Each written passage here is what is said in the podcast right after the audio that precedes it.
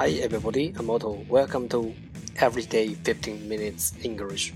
Time to listen, time to study. 大家好，我是 Otto。您现在收听的是每日十五分钟英语，欢迎收听，欢迎订阅。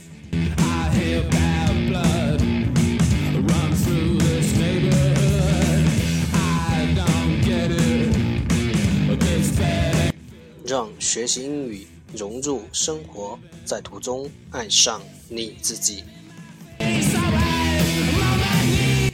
节目内容会更新于每日十五分钟英语微信公众号、新浪微博、百度贴吧，在国外社交网络 Facebook、推特，我们的名字叫每日十五分钟英语。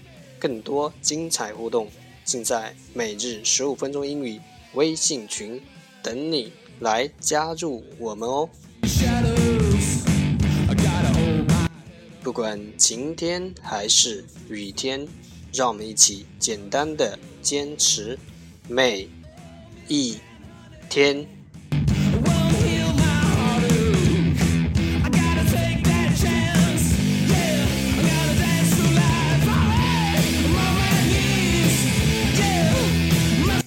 Okay, let's get started.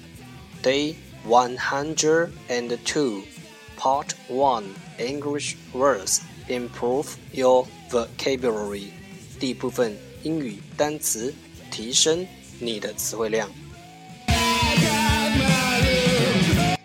十个词：occur，occur，o c c u r，occur，动词，发生；curl。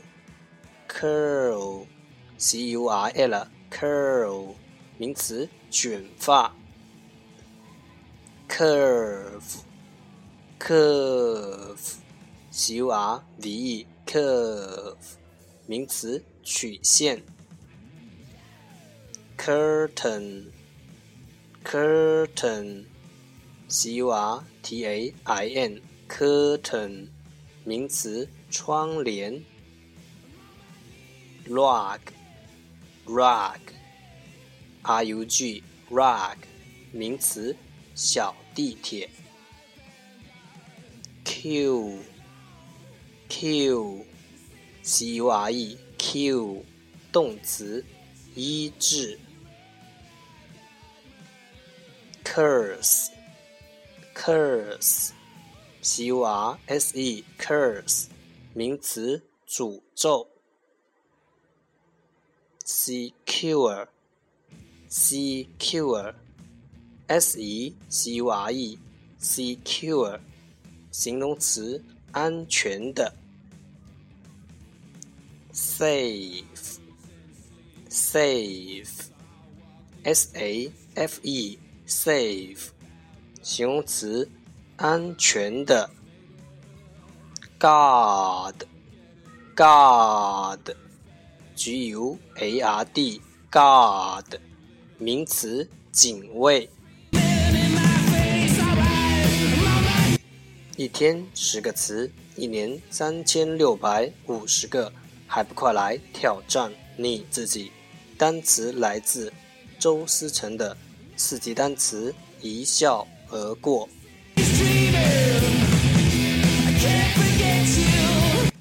Part Two。English sentences, one day one sentence。第二部分英语句子，每日一句。Our focus today is，我们今天的重点是，saying and doing are two different things. Saying and doing are two different things. 说 和做是迥然不同的两回事。Saying and doing are two different things.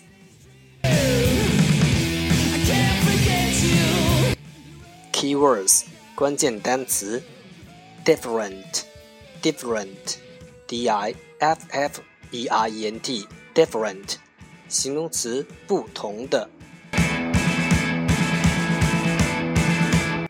Okay, the whole sentence，整个句子，三遍。 Saying and doing are two different things. Saying and doing are two different things. Saying and doing are two different things. 最后两遍，saying and doing are two different things. Saying and doing are two different things.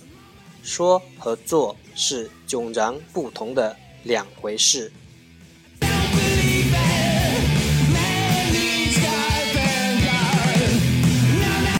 我相信熟能生巧。I believe practice makes perfect.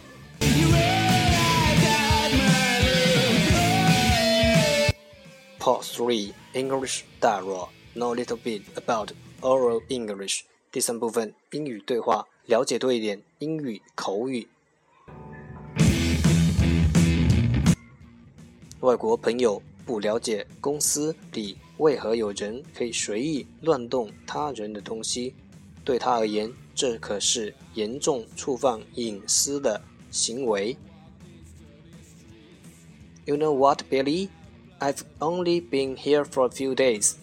But I'm starting to notice how people from different cultures behave in different ways. It's about time. Just the other day, I noticed one of the workers in your company going through someone else's desk. I went over and asked what he was doing, and he told me that he was looking for something what I meant to say was she should stop what he was doing. It is considered rude almost everywhere to go through other people's things. However, in some cultures, it may be accepted more than in others. In the US, it's illegal to go through other people's belongings. One can be sued for invading others' privacy. 一句一句的再读一遍。You know what, Billy?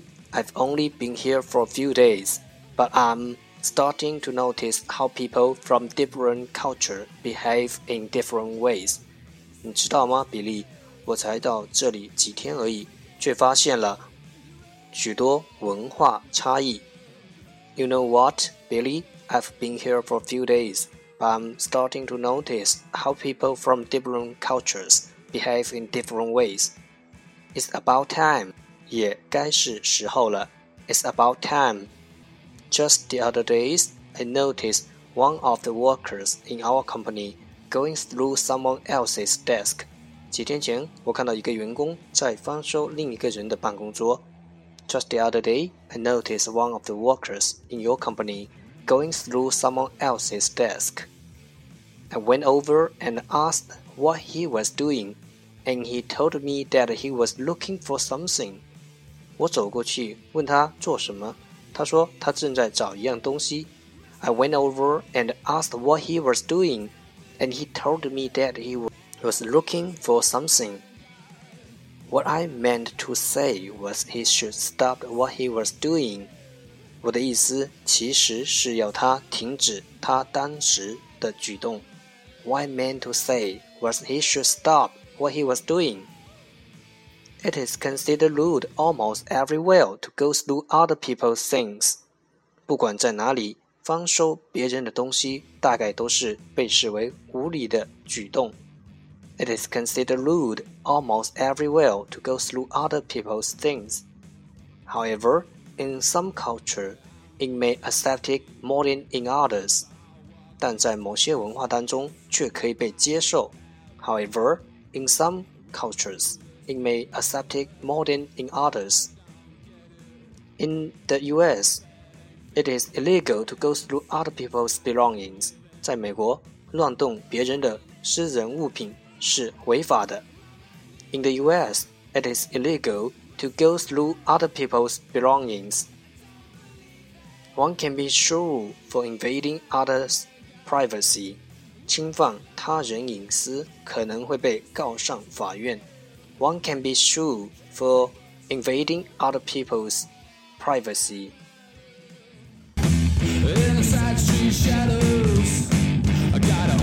最后一遍。You know what, Billy? I've only been here for a few days, but I'm starting to notice how people from different cultures behave in different ways. It's about time. just the other day, I noticed one of the workers in your company going through someone else's desk. I went over and asked what he was doing, and he told me he was looking for something. What I meant to say was, she should stop what he was doing. It is considered rude almost everywhere to go through other people's things. However, in some culture, it may be accepted more than in others. In the US, it is illegal to go through other people's belongings. One can be sued for invading others' privacy.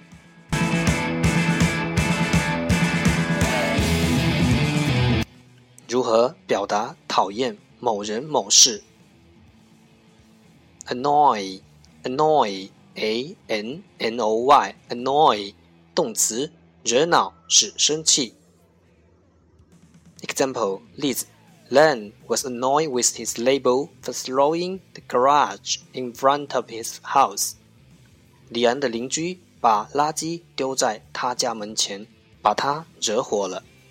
Len was annoyed with his label for throwing the garage in front of his house。Annoy 意指通过行为、言语等使人生气、恼怒和心烦等。